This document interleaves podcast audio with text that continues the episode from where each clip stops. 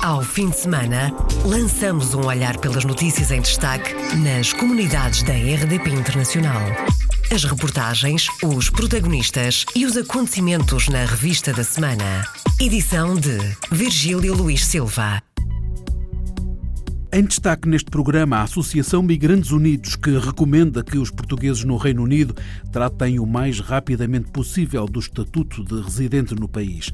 Em destaque também a mensagem do Conselho Permanente do Conselho das Comunidades Portuguesas, que alerta para a falta de informação sobre o último processo eleitoral, apesar dos vários avisos feitos.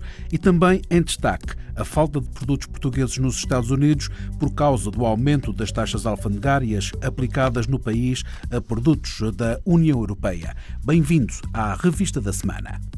Revista da Semana. Iniciemos esta revista da semana com a recomendação dos Migrantes Unidos. Mais vale prevenir é o conselho que recomenda que os portugueses no Reino Unido tratem o mais rapidamente possível do estatuto de residente no país, a autorização obrigatória para os estrangeiros depois do Brexit. O prazo para a regularização prolonga-se até ao final do próximo ano, mas Paulo Costa, do movimento Migrantes Unidos, diz que atualmente há poucas certezas em relação às políticas do governo britânico. Por isso, mais vale prevenir recomendaria às pessoas para tratar disso o mais rapidamente possível. O prazo oficial é dezembro de 2020, portanto ainda temos muito tempo perante o prazo oficial.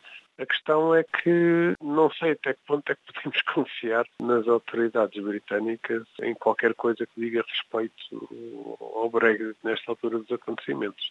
Infelizmente, quando olhamos para a, a atual responsável pelo Home Office, Corresponde ao nosso Ministério da Administração Interna. Administração Interna. Com ar todo satisfeito a dizer vai acabar, no 31 de outubro vai acabar a livre circulação de pessoas e ficar com um sorriso de orelha a orelha. Não sei muito bem o que é que isso quer dizer.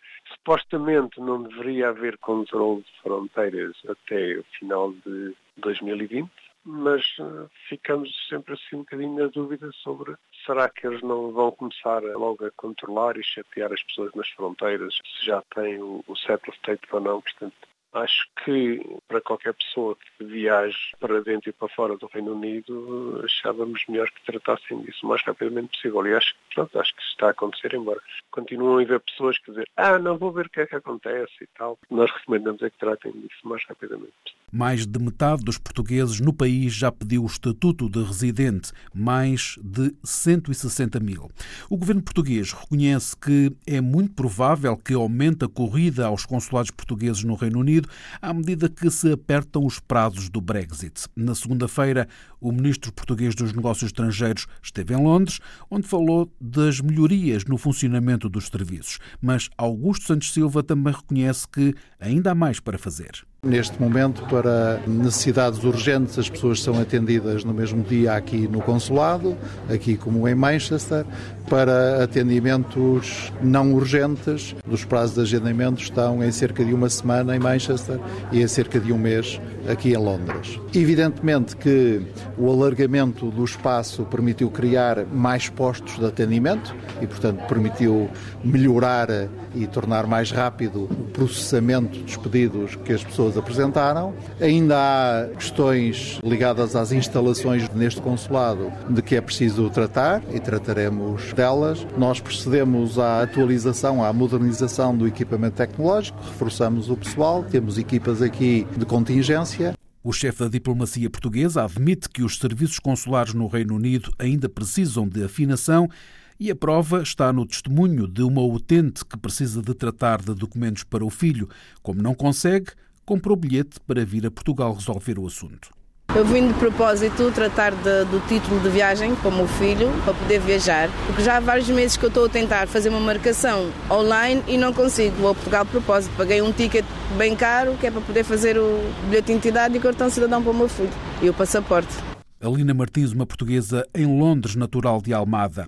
O ministro dos Negócios Estrangeiros prevê um aumento na procura dos serviços consulares à medida que os prazos do Brexit apertam provavelmente a procura até se pode vir a intensificar nas próximas semanas. Em primeiro lugar, porque há muita gente, a senhora Consul ainda há pouco me dizia que está praticamente a chegar aos mil, o número das pessoas que estão a aparecer pela primeira vez, a inscrever-se pela primeira vez no consulado. Percebem agora quão importante é estar inscrito no consulado português se estão a viver no Reino Unido. E em segundo lugar, porque à medida que o prazo fim de 2020 se vai aproximando, se vai intensificar o pedido do Settlement Scheme, também é natural que as pessoas olhem melhor para as datas de validade dos respectivos cartões cidadão, para saber se têm ou não o passaporte e se o cartão de cidadão já não estiver válido, se ainda tiverem o antigo bilhete de identidade, se não tiverem passaporte, recorram aos consulados para regularizarem toda a sua situação e estarem preparados para tudo. As declarações de Augusto Santos Silva, ministro dos Negócios Estrangeiros, que na segunda-feira visitou o consulado português na capital britânica, no mesmo dia em que foi apresentada a escola anglo-portuguesa que vai abrir no próximo ano letivo em Londres. No Canadá, na segunda-feira foi dia de eleições legislativas. Os dois deputados luso-canadianos, Peter Fonseca e Alexandra Mendes, foram reeleitos numa votação em que o Partido Liberal perdeu a maioria parlamentar.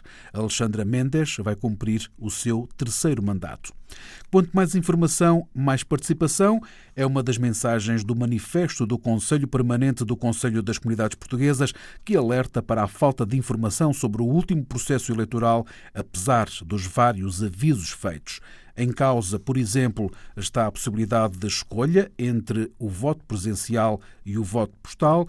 O manifesto foi divulgado na terça-feira e defende formas de voto iguais em todas as eleições, incluindo o voto online.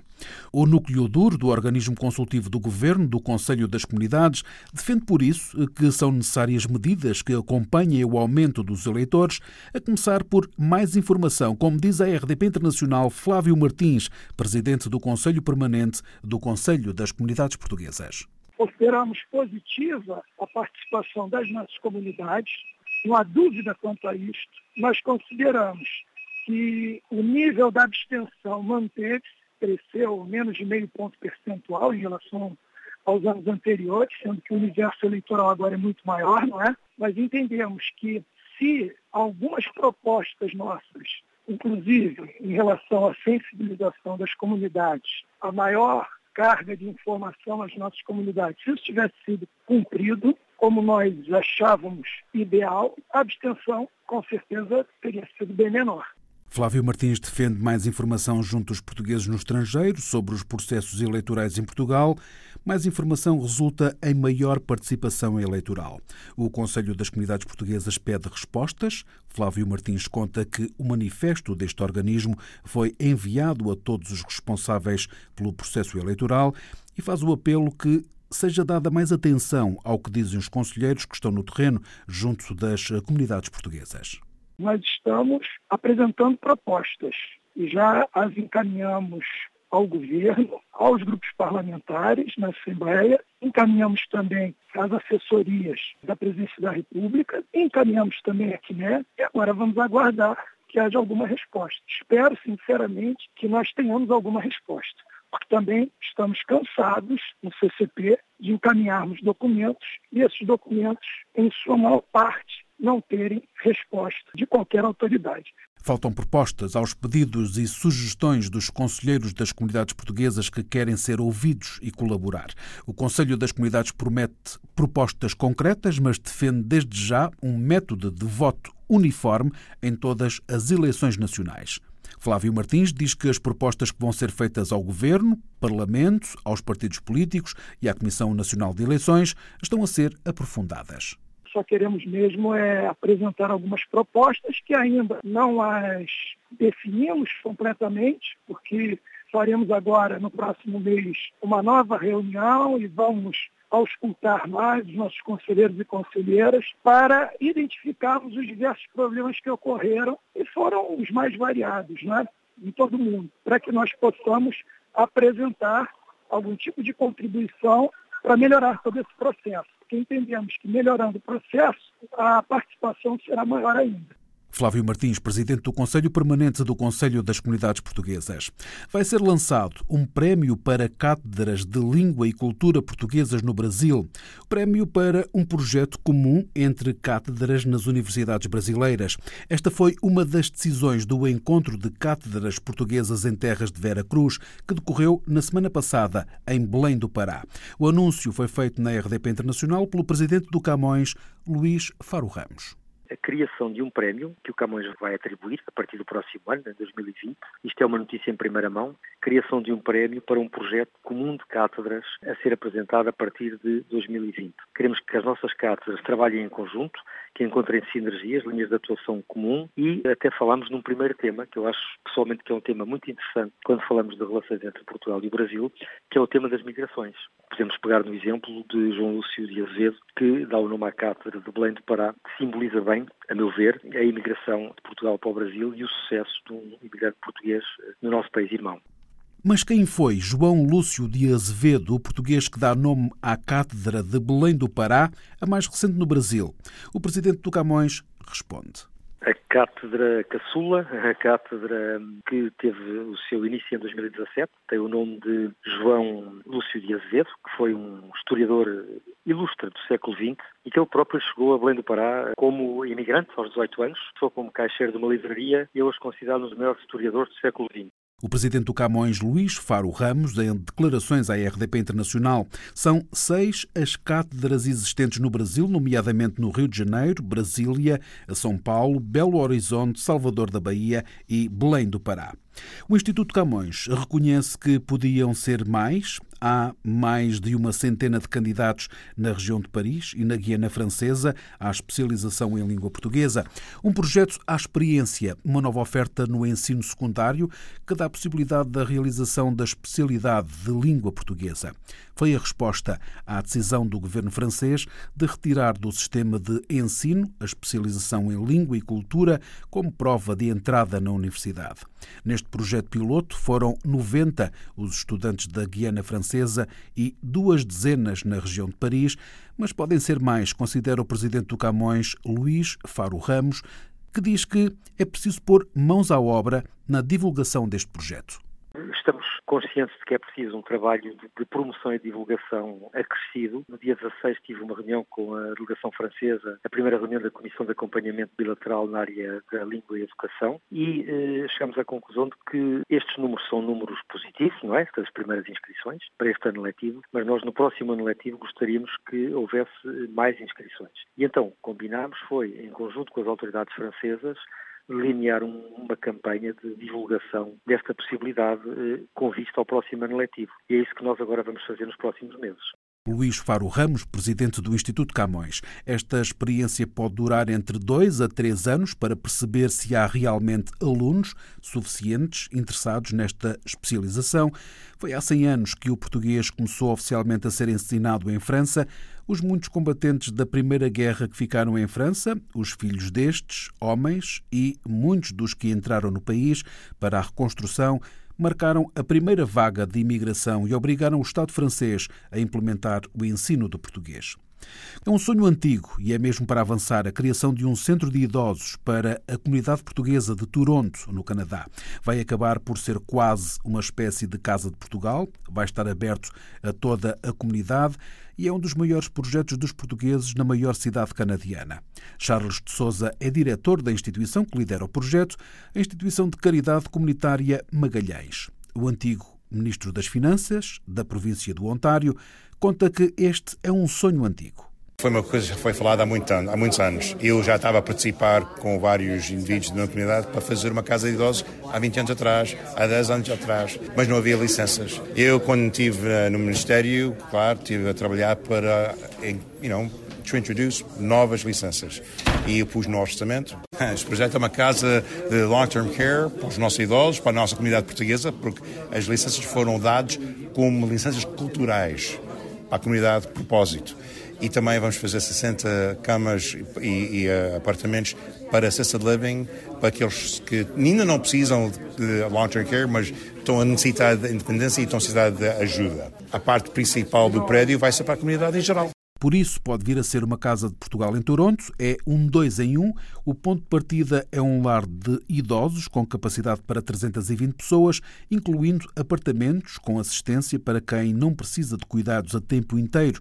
A Câmara de Toronto cedeu o terreno porque este é um projeto de grande importância para a cidade e para a comunidade local, diz Ana Bailão, vice-presidente da Câmara de Toronto e luso-canadiana. Isto é um projeto um bocadinho piloto, porque é a primeira vez que a Câmara está a fazer este tipo de parceria. Fazemos muitas parcerias só para as habitações a preço mais acessível, mas com uma casa para idosos, este é o primeiro que estamos a fazer. E, portanto, é um projeto de importância para a cidade, é um projeto de importância para a comunidade local, porque este terreno é um terreno bastante grande e que tem estado sem ser ativado, e é um projeto bastante significativo para a comunidade luso-canadiana, obviamente, que não tem nada neste sentido e que já há muitos anos que sente a necessidade da criação de, de uma casa de idosos. Ana Bailão, luso-canadiana, vice-presidente da Câmara de Toronto. Charles de Souza, diretor da instituição que vai construir o Centro para Idosos Luso-Canadianos em Toronto, diz que este projeto para a comunidade luso-canadiana tem mesmo de ir em frente.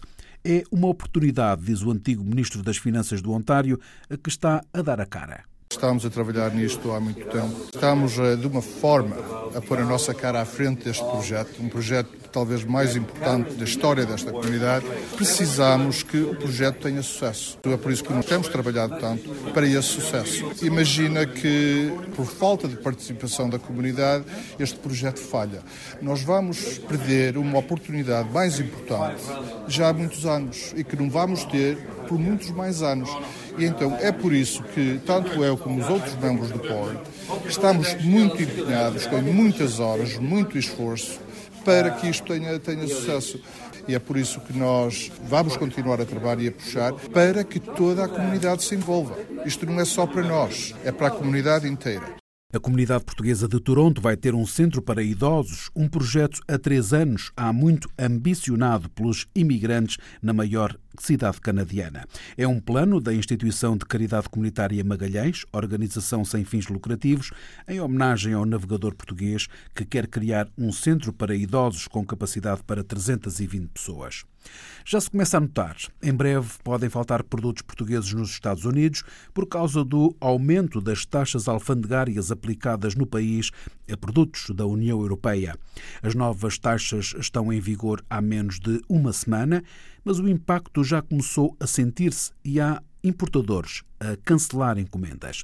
Disso mesmo dá conta a Uniqueijo, empresa de laticínios dos Açores, à jornalista Lília Almeida confirmam-se os piores receios. A imposição de uma taxa adicional de 25% a vários produtos da União Europeia já está a ter implicações na exportação do queijo de São Jorge. Já estamos a receber problemas dos nossos clientes e temos já aqui uma situação bastante negativa que foi a semana passada, era para saído um contentor de queijo para um cliente que nós temos eh, na Califórnia e ele cancelou a encomenda porque eh, nos informou que com, com, essa taxa muita dificuldade eh, terá para vender depois o queijo. António Aguiar, presidente da Uniqueijo, a cooperativa tem meia dúzia de importadores nos Estados Unidos, teme que os outros possam fazer o mesmo porque as margens de lucro ficaram mais reduzidas. As nossas uh, margens já são uh, pequenas, o importador também não quer perder a, a sua margem para colocá-la todo no consumidor final vai haver um aumento bastante grande, de 25%, e portanto isso pode quebrar as vendas e, pronto, e ter mais dificuldade em vender o queijo. O mercado norte-americano é um dos mais importantes para a Uniqueijo, muito por via do mercado da saudade. Nós estamos a falar em 201 eh, toneladas de queijo que nós exportamos para aquele mercado, isso representa 8% das nossas vendas.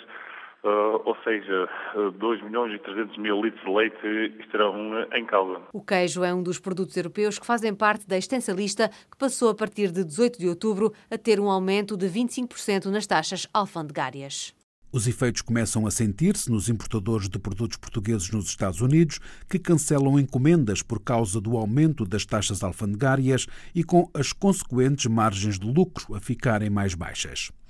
Ocupou todo o dia de ontem a discussão de novos caminhos para garantir o futuro das associações portuguesas. O movimento tradicional associativo está em declínio, falta gente nova, acima de tudo para os órgãos dirigentes destas associações. A conferência que ontem teve lugar foi convocada pelo Grupo de Reflexão e Intervenção da Diáspora Portuguesa na Alemanha.